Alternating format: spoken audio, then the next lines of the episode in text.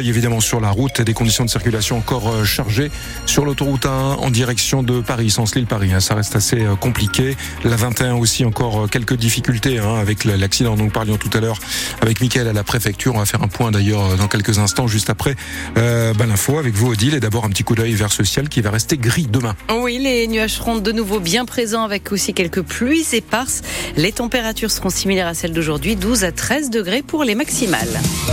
C'est un revers très sérieux pour le gouvernement. Le texte de loi sur l'immigration ne sera pas examiné. Les députés viennent d'approuver la motion de rejet préalable déposée par les élus écologistes et qui a donc été votée par les élus les républicains et les élus du Rassemblement national. 270 députés ont voté cette motion de rejet. La majorité était à 268. L'adoption de cette motion qui entraîne donc l'interruption de l'examen du texte avant même que ne soient abordés les articles de fond, Victoria Coussa. Effectivement cette motion de rejet vient d'être adoptée. 270 voix pour. C'est les voix des oppositions. 265 voix contre. Certainement celle de la majorité. Ça s'est joué à 5 voix près. Dans ces 270 euh, voix, on sait que euh, il y a euh, celle de la gauche, c'était prévu, mais aussi celle des 88 députés du Rassemblement national et également des députés les Républicains. Ces deux groupes qui ont fait durer le suspense jusqu'à la dernière seconde.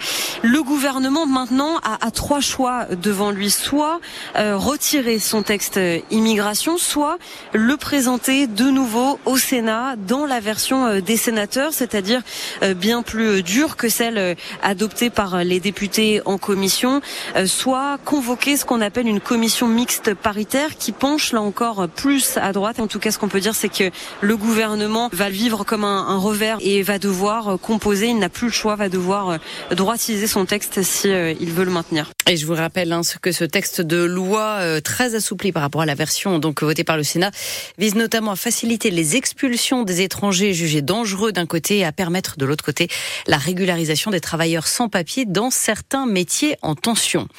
Le lycée Averroès va faire appel de la décision du préfet du Nord par la voix de ses avocats.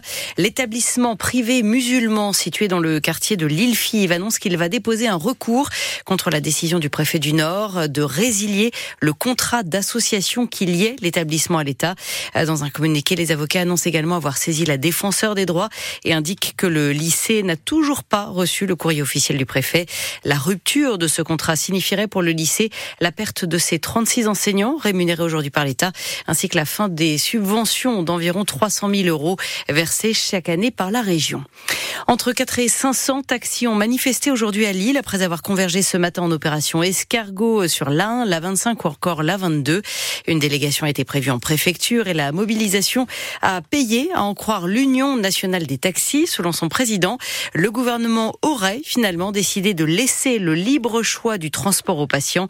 Initialement, l'article 30 du texte de financement de la sécurité sociale prévoyait euh, de pousser les patients à accepter une offre de transport sanitaire partagée avec un autre patient. Dans les Yvelines, Odile, les enseignants du collège d'Issou ont exercé leur droit de retrait aujourd'hui. Et ce suite à un incident survenu jeudi dernier dans un cours où une professeure avait montré une peinture de femme nue.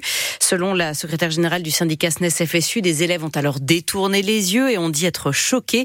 Certains ont également prétendu que la professeure aurait tenu des propos racistes.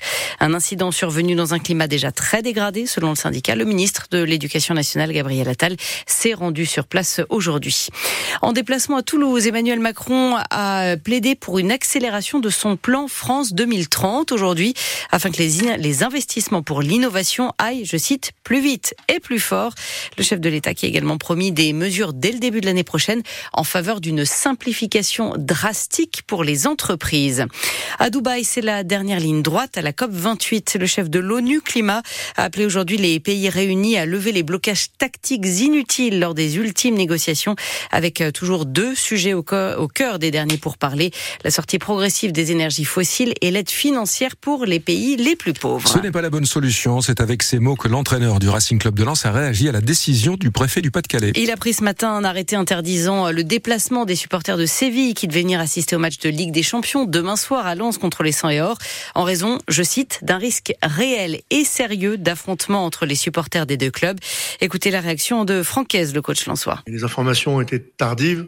Le tirage au sort, il a eu lieu fin août, non, dans ces eaux-là, je pense. Les fans de Séville ont organisé non pas un déplacement, mais un voyage. Ils sont 300 ou 400 et qu'au dernier moment, on leur dise non euh, parce qu'il y a certains problèmes que finalement tous les pays ont, hein, un peu des et qu'on les qu'on leur dise de rester chez eux je, à 10 mois de, de l'organisation euh, des Jeux Olympiques. Mais comment on va faire pour les Jeux Olympiques si on peut pas accueillir 300 Sévillans euh, sur notre sol?